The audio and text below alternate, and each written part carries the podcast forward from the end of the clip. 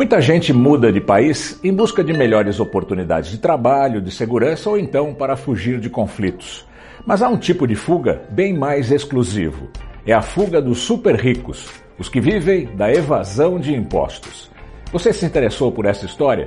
Então, antes de continuar, não se esqueça de se inscrever no nosso canal e ativar as notificações clicando no sininho. A vida dos super ricos está garantida pelo comércio de passaportes dourados, que é um grande mercado global para gente rica que quer fugir dos impostos de seu país de origem.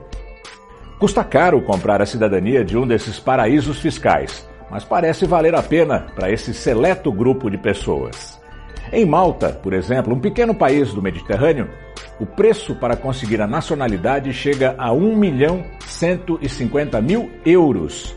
No Chipre, uma pequena ilha também no Mediterrâneo, os valores são ainda mais altos, chegam a 2 milhões de euros. Para conseguir a cidadania, basta comprar imóveis e fazer algum investimento no país. Com esse tipo de passaporte, o super rico tem livre circulação e estadia em praticamente toda a Europa, com a vantagem de não precisar morar fisicamente no país que lhe concedeu a nacionalidade. Assim, essas pessoas podem manter negócios e residências em vários países, usufruindo de vantagens da livre passagem sem ter que se submeter às leis dos países onde elas gerenciam seus negócios e onde de verdade residem. E de onde vêm esses super ricos? A maioria vem da Arábia Saudita, da Rússia e da China, países com grande desigualdade social e uma pequena elite de famílias muito ricas. Há outros países que fazem parte desse grupo do passaporte dourado, como Singapura, Granada, Dominica e Panamá. Muitos desses países são paraísos fiscais, com impostos baixos ou praticamente inexistentes e sem qualquer tipo de controle de transações financeiras. Assim, fica fácil a lavagem de dinheiro e a ocultação de patrimônio, sem que a justiça consiga alcançar essas pessoas.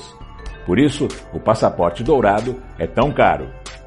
O escândalo Panama Papers, em 2016, trouxe diversos documentos mostrando como pessoas ricas e poderosas, e entre elas muitos políticos corruptos, aproveitam esse tipo de esquema. A consultoria de investimentos panamenha Mossack Fonseca cuidava do dinheiro de centenas de clientes super ricos que se aproveitavam das leis locais para esconder os lucros de suas atividades ilegais nos seus países de origem. Entre esses clientes havia muitos brasileiros. Estima-se que mais de 8% da economia mundial esteja escondida em paraísos fiscais, ou seja, mais de 7 trilhões e meio de dólares.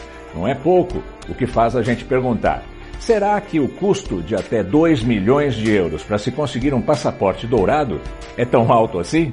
Gostou da nossa reportagem? Se inscreva no nosso canal. É muito simples. Basta entrar no nosso YouTube, clicar no botão inscreva-se e depois clicar no sininho para receber as nossas reportagens e entrevistas. Obrigado e até o próximo vídeo.